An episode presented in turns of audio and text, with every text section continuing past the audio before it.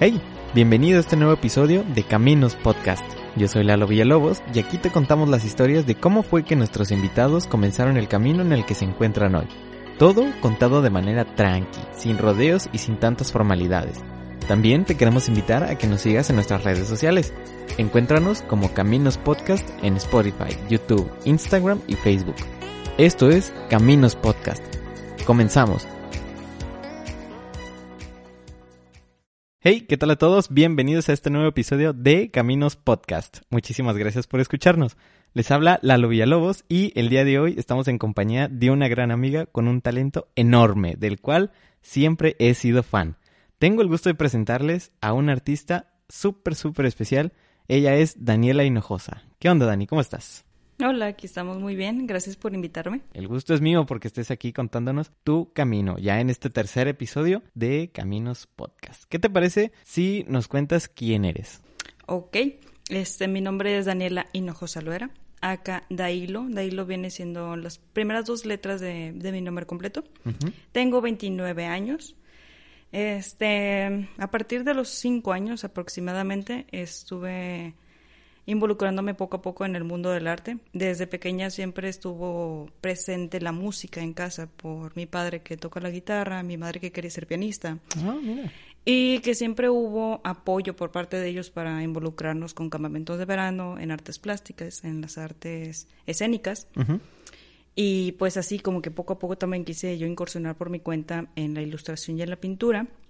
Hasta los 10 años aproximadamente que tuve pues, clases particulares, después en academia de música más grandecita y así poco a poco. Súper bien. Sí, yo me acuerdo que nos conocimos ahí en la facultad de hace, ya hace un ratito. Y este, pues principalmente ahorita le estás tirando a lo que es la pintura, ¿no? ¿Ok? Este, porque recuerdo que hace, hace unos días este, terminaste un mural, ¿no? De, de Beethoven, muy, muy padre, gigante, que, que, me acuerdo que lo fui a ver. Cuéntanos cómo, cómo empezó todo, todo este trayecto, todo este camino en dirección hacia la pintura, ¿sale? ¿Qué te parece si nos cuentas tu camino? Formalmente digamos que empecé a conocer desde los 10 años que mi maestro Omar Peña Peña en paz descanse, él me enseñó la base la base de la perspectiva, color, forma, volumen, digamos todo lo técnico que tiene que ver con el arte hasta los, ¿qué serán? 13 años más o menos.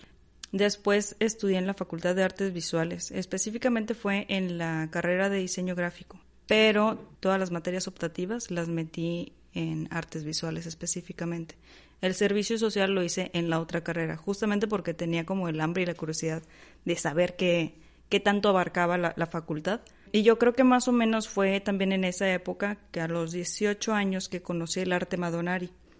el arte Madonari tiene que ver con el gis pastel en el piso. De hecho, se le llama Madonari porque a los antiguos artistas europeos pintaban Madonas en el piso. Ah, Entonces, eh, pues viniendo de Madonna, Madonari, pues así se, se le quedó el nombre al tipo de arte. Ahora, mientras yo hacía esto, claro que por mi cuenta ya sea ilustración, ya sea tradicional, digital, acuarela, pintura en, óleo o acrílico. Y digamos que eh, mi participación en el arte Madonari también me abrió las puertas a conocer una crew muy hermosa que tiene que ver con los muralistas. A ellos yo creo que los vengo conociendo no te miento, yo creo que serán seis años aproximadamente. ya un ratito, sí. Y pues ahí tiene que ver del, último trabajo que viste. Poco a poco me estaba involucrando un poquito más con ellos y pues de hecho también me estoy, con, eh, digamos, sintiendo más a gusto estando con ellos ahí en, el arte mural. Sí, no, se ve una, una química súper bien entre todos. Eh, también está batería, también está ah, pintando ahí. Están todos ahí, está súper, súper chido. Soy soy un fan de todo, de todo, todo lo que hacen en los murales, ¿no? Está súper, súper bien. Desde, desde chiquita querías tirarle a, ahora sí que pues, a la pintura, al arte visual, al, a, ser muralista como, como tal. Uh, sí y no. Porque ya ves que cuando estamos chiquitos siempre nos llegan a preguntar, ¿qué es lo que quieres ser de grande? Claro, sí. Entonces, digamos, una parte sí, una parte no, porque al inicio también quería estudiar veterinaria. Ah, no me digas. Entonces, pues dije, no, pues la veterinaria porque amo los animales. Entonces dije, no, tiene que ser la veterinaria. Claro que cuando vas creciendo y te das cuenta de qué se trata la veterinaria, que también incluye sangre, cirugías y ese tipo de cosas, dije, no, no, no, no puedo, yo no puedo. Entonces, mm, la verdad es que también siempre me guiaba por la ilustración, los colores, todo esto me llamaba la atención. Entonces, ¿qué quieres ser de grande? Y yo, quiero ser pintora. Wow. Entonces, desde ahí, digamos, ya tenía más o menos una idea de lo que quería para, para mi rumbo. Súper, súper bien. También lo, recuerdo que también lo complementas, eres también violinista, ¿no? Sí, este, estudié violín en la carrera de técnico medio en la Facultad de Música. Ajá. Esto es justamente porque cuando, cuando terminé la carrera en artes visuales, llegué como que a un punto como de depresión, o no sé cómo llamarlo, pero era como no sé qué quiero hacer de mi vida porque quiero hacer todo y al mismo tiempo no tengo la experiencia de hacer nada. Y este, pues de hecho, teniendo la poquita experiencia de, la primera carrera, dije, no, pues lo que voy a hacer es empezar a buscar algo de experiencia para elaborar de eso que tanto trabajo me costó. Y me voy a meter a la carrera. Esto es porque ya me había metido a un curso como introductivo que se llama capacitación musical. Ah, sí. Y digamos que lo poquito que llegué a conocer ahí eh, se me hizo lento. Lento porque ya tenía una base de música. chico. Ajá. Y digo, es que quiero saber más, no puede ser que esto sea todo. Hablé con un maestro, que en aquel entonces pues, era quien me daba la clase de instrumento, y él me recomendó que me metiera a la carrera. Entonces dije, pues bueno, esta es mi oportunidad para no ser de esas clásicas viejitas. Ya pude haber estudiado esto cuando era joven y no lo hice. Dije, no, no puedo ser de esas señoras traumadillas. Dije, no, tengo que ahorita que puedo y tengo el tiempo y tengo la fuerza, lo voy a hacer. Y pues de esa manera fue como me metí a la carrera. Te digo, tocamos este tema porque yo recuerdo que te, he visto que estás súper movida. Esta, primero te conocí pintando, te conocí en la facultad, te conocí también en tu fase de, manualidades también. Que recuerdo que tengo un, un, collarcito muy bonito que en, algún momento este, llegué a, ver que lo hiciste y me encantó y ahí lo tengo guardado todavía. Ahora, este, ¿cómo fue que te diste cuenta de lo que querías? O sea, de, la pintura. O sea, ¿cómo dijiste? Pues ya, ya no, acabamos de escuchar cómo fue lo de la decisión entre veterinaria y entre eh, dirigirte al, al, arte. Pero eh, ¿cómo fue que decidiste, ya nada, yo nada más quiero pintar? ¿O cómo fue esa, esa decisión? Esa evolución. Bueno, cuando llegas al nivel de la preparatoria llegas a hacer un, examen. Ese examen es específicamente para saber hacia dónde, hacia dónde van tus habilidades. Ajá, exactamente, el de aptitudes. Entonces, desde ese entonces yo ya más o menos sabía lo que quería. Yo desde el inicio era como yo, quiero artes plásticas. Nice. Pero también hay que ser un poco realistas ante la situación. Estamos en México y estamos en una ciudad Estamos en Monterrey, donde es una ciudad industrial. Claro. Entonces, digo, no me puedo arriesgar a depender de algo, de alguien. Entonces, necesito tener una base sólida y que sea cercano a lo que amo ser. Entonces, por eso decidí estudiar diseño gráfico. Entonces, gracias a esta carrera de diseño gráfico me ha dado también como la, la oportunidad de solventarme y apoyarme a tener algo fijo y que también me pudiera como dar lo que necesito de material y conocimiento y más cursos para el arte. Claro. Que eso, digamos, lo hago como en tiempos libres, pero la verdad es que siempre está presente en mi vida. en cualquier momento, incluso diseñando, ahí ando metiendo dibujitos y lo que fuera. Sí, ¿no? Y realmente es súper, súper importante esto que dices de que tener una base con que solventar, ¿no? Y tener algo, algo seguro, ¿no? Más que nada porque, está, te digo, estamos en un, en un lugar en que es, pues, más que nada industrial, ¿no? Es, es un, pues, no, no obstáculo, sino algo a tomar en, en consideración, ¿no? Para, para poder crecer este, posteriormente. ¿Cuál fue tu primer paso para esto? O sea, ya, ya supimos que ahorita este, tomaste clases con, con tu maestro en paz descanse. Y luego, ¿qué fue después de eso? Prácticamente después de eso fue libros. Puros libros. Libros.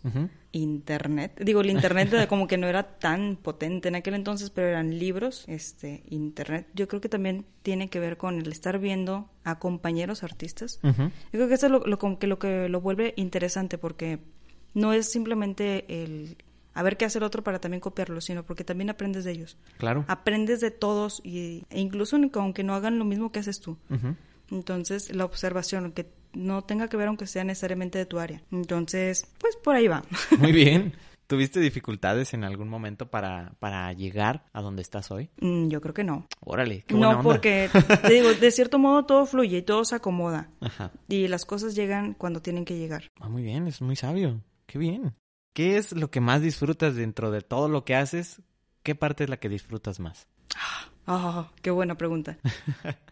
la parte que más disfruto yo creo que en el momento en que estoy, específicamente cuando estoy pintando, porque no, no sé ni siquiera cómo describirlo, pero incluso el, simple hecho de estar en un muro y estarte peleando con los tonos, que eso hasta cierto punto también ya lo haces de una manera automática. Es como algo, una extensión tuya. Se vuelve como una parte de ti. Es, es estar en confianza, es estar siendo tú. Sí, la neta, este, recuerdo que alguna vez te vi pintar. Sí, no, tú estás totalmente clavada en, en, en, ahora sí que pues en el mural y estás, este, en en tu onda, estás súper ida y de repente ahí como que te acordabas que estaba ahí como que, ay, ¿qué, onda? ¿Cómo estás? Ah, de hecho, hay veces incluso que la gente, bueno, pasa más en el Madonari, pero sí parece que la gente es hasta hacen como si no existieras porque te hacen comentarios bien fuertes o te preguntan, oye, ¿estás enojada? Y es como, no, pero... Todo, en lo mío. pero estás concentrado y realmente no te das cuenta ni siquiera de las caras que estás haciendo. sí, sí, sí. Gracioso. Y de hecho, este, ahorita que, que mencionas el Madonari, has estado en diferentes este, festivales, ¿no? De, de arte Madonari. Eh, principalmente locales. Este, el año pasado sí tuve la oportunidad de, de ganar en conjunto ah, en un equipo en el Festival Belavía. Y... ¿Aquí mismo en, en Nuevo León? Sí, sí, sí. Este, el, Festival Belavía normalmente se, se presenta los, en los octubres, en la segunda semana de octubre todos los años. Pero pues lamentablemente por la pandemia yo creo que no se va a, hacer. sí, ahora sí nos íbamos a ir lejos, lejos, muy a Colombia, pero en otra ocasión será. Sí, ya, total. Nada, nada que no llegue a su momento. Así es. ¿Consideras que eh, tú en algún momento has tenido suerte o apoyo de alguien o has tenido alguna oportunidad que digas, uff, esta de aquí para adelante? Pues de hecho cada vez que se da una oportunidad dentro del mismo ámbito, es como, tienes que, porque tienes que, porque si no eres tú, lo va a tomar alguien más. Sí, exacto, exactamente.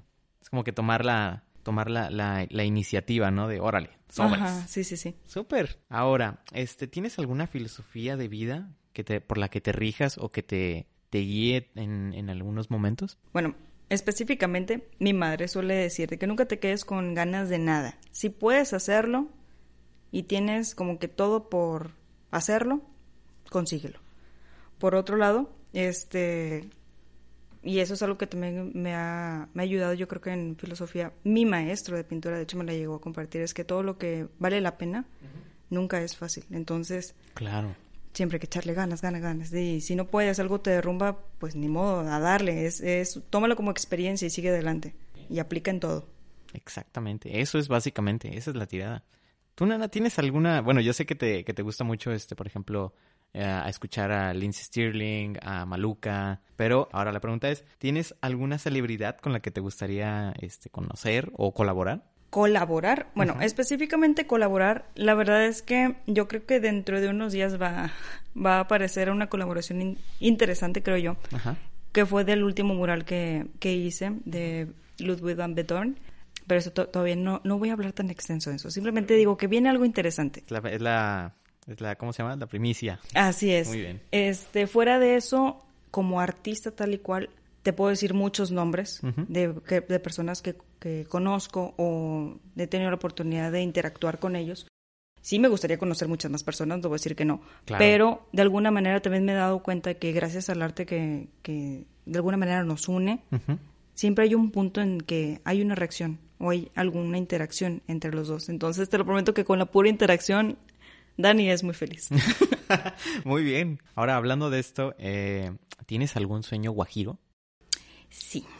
cuéntanos cuál. Eh, fíjate que hay veces que hasta me, han comentado que es muy romántico, pero me encantaría vivir del arte. Súper, súper respetable, claro. Muy bien. específicamente también de, esto de del muralismo, del arte madonari o, sí, claro. o de la música o todo en conjunto. Fíjate, yo creo que de todo un poco sería hermosísimo. El simple hecho de, compartir algo así, ya sea lo visual, ya sea lo plástico, ya sea lo escénico, ya sea lo, auditivo, es la expresión más hermosa del alma. Súper, súper bien. Ahora, ¿qué te parece si nos cuentas de alguna, ya sea de algún libro, de alguna película, eh, o canción, o, o, alguna obra de teatro que nos quieras recomendar? Ah, a ver, película, La La Land. La película. La, película La Land, sí. Ah, súper bien. Para llorar. Para llorar. súper, súper bien. ¿Qué te iba a decir? Oye, ahorita que estoy cayendo en cuenta, bueno, no, no cayendo en cuenta, sino recordando de, de los murales, ¿dónde, ¿dónde has este, pintado estos murales? Porque yo he visto el, el, de Beethoven, he visto uno de Link, he visto el de Lindsay Stirling. Bueno, la mayoría de estos es gracias al apoyo y, colaboración con IMDEC de San Nicolás. Digamos que es también un parte de voluntariado que trabajar con, con el arte urbano del municipio, que nos permiten, digamos, pidiendo los permisos necesarios y consiguiendo todo el material hacia nosotros. La mayoría de estos murales se encuentran en San Nicolás, aquí en Nuevo León. Súper bien, súper, súper. Fíjate, yo tengo curiosidad, ¿qué te parece si nos cuentas cómo, cómo es el proceso de, ahora sí que de pintar un mural? Porque también recuerdo que has pintado uno en conjunto con, con Celina, esta chica de, de, Viola, unos peces koi muy, muy padre que de repente lo veo cuando paso de camino, de camino a la escuela, de camino al trabajo. ¿Cómo, ¿Cómo es este proceso? O sea, porque tú llegas, pintas o te dicen, oye, ¿sabes qué? Vamos a pintar o cómo está el rollo.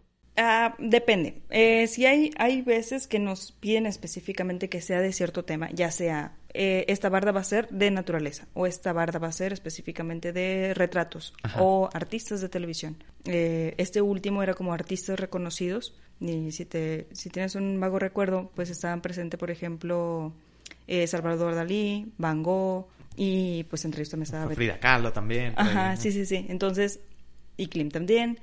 Entonces tiene que ver si municipio nos pide que sea o donde vayamos a hacer el trabajo nos pide que sea de cierto tema. Lo único que tenemos que evitar obviamente es la violencia de sexo, todo esto. Pero hay otras veces que también nos dicen, les digo que chavos, aquí tienen todo el material, tienen todo el espacio, pero el tema es libre. Y ahí es cuando nos podemos explayar, ya sea con el arte original, retratos de lo que queramos, arte de lo que queramos, aquí entran también los videojuegos, por eso te, te, alcanzó ver al link, link. por ahí. Pero sí, es más o menos de esta manera. Súper, súper bien. ¿Hay algún, hay algún, este, algún tema en el que te gustaría pintar algún mural? Me gustaría llegar a un punto en que pueda presentar arte propio. solo que está en proceso. Súper, súper bien. Sí, ya tiene que salir este año. Eso, chingado, ¿cómo no? Muy bien, Ana, pues hasta ahorita hemos recorrido ya bastante camino, bastante trayectoria y bastantes detallitos curiosos ahí que, que, que han salido, ¿no? A lo largo de, ahora sí que de tu carrera. Y, pero fíjate que algo me hace ruido desde el principio fue el hecho de, que también hacías atletismo, ¿no? Sí. Muy bien. ¿Qué te parece si nos cuentas cómo, cómo inició o, o si estando en el atletismo, cómo fue que te desviaste o te orillaste por el, por el arte? ¿Cómo fue que, que empezaste en el atletismo? Um, como había hecho una mención anterior, este, mis padres desde chiquitos siempre nos inculcaron como tener actividades extra. Claro, estar en movimiento. Ajá, siempre, siempre, siempre. Entonces, ahora que lo pienso, quizá nos querían cansar para no estar tan inquietos en casa. No lo sé, pero... Eso es posible, es una posibilidad. Eh, sí, de hecho. Entonces, de alguna manera también cuando estaba muy pequeña me gustaba mucho... Ah, no podía estar quieta. La, la verdad, la cosa es que siempre estaba en movimiento, siempre estaba corriendo. De hecho, en el colegio vivía regañada. Nunca faltaba la voz de su refugio ahí al fondo. Hinojosa, no estés corriendo. Entonces, digo, sí, era un poquito inquieta. Pero, digamos, desde pequeña estuvo presente el, deporte en, mi vida. Claro. Eh, no me acuerdo cómo se le llama al inicio, pero esas pequeñas actividades que eran como de gimnasia, después se, se, convirtieron en las actividades de atletismo. Ya tiene que ver con, con velocidad, con salto de altura, salto de... no me acuerdo cómo se le llama, pero si es de altura, es de, digamos, longitud, bala, lanza. Órale, súper bien. Este, y relevo y salto de valla.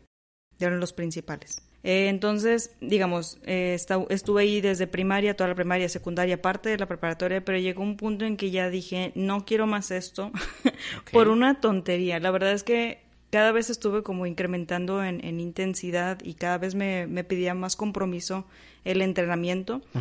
Y llegó un punto en que mi entrenador me dijo, tienes que cortar el cabello. Ok, el cabello. Va a sonar muy raro, pero sí, así me dijo, tienes que cortar el cabello porque tienes mucho peso encima.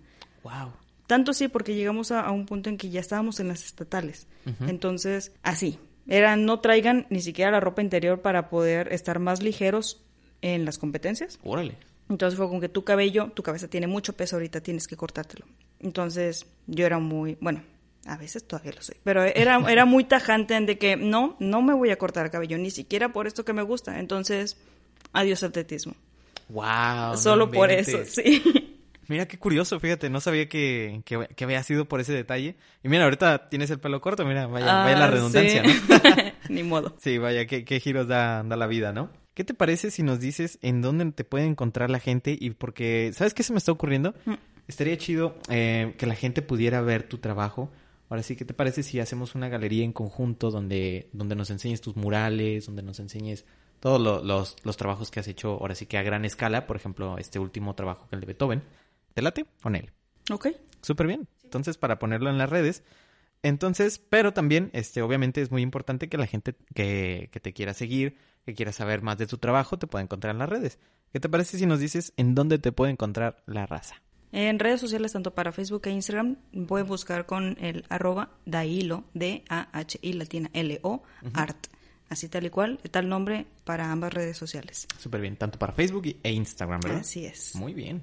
La verdad, este ha sido un rato súper, súper amigable, súper ameno el que hemos pasado este el día de hoy, este conociendo tu camino, conociendo todos estos detalles sobre ti. Ahora sí que yo sé que en un, en un, en un momento me contaste que no eres mucho de, ahora sí que de, de, de, hablar directamente, sino a ti te gusta más el, el proceso del background. La verdad, te lo agradezco bastante. Así vamos dándole cierre a este episodio de Caminos Podcast en compañía de nuestra querida amiga Daniela Hinojosa. También este, queremos agradecer por escucharnos. Estén al pendiente, ya que ya están en el calendario nuestros próximos invitados. Espera, aún no te vayas. Nos gustaría saber qué te pareció este episodio. Déjanos un comentario con tu opinión y si te gustó, ayúdanos compartiendo para que esta historia llegue a más personas. También te invitamos nuevamente a seguirnos en nuestras redes sociales. Estamos como Caminos Podcast en Spotify, YouTube, Instagram y Facebook. Muchas gracias por escucharnos. Yo soy Lalo Villalobos. Hasta la próxima.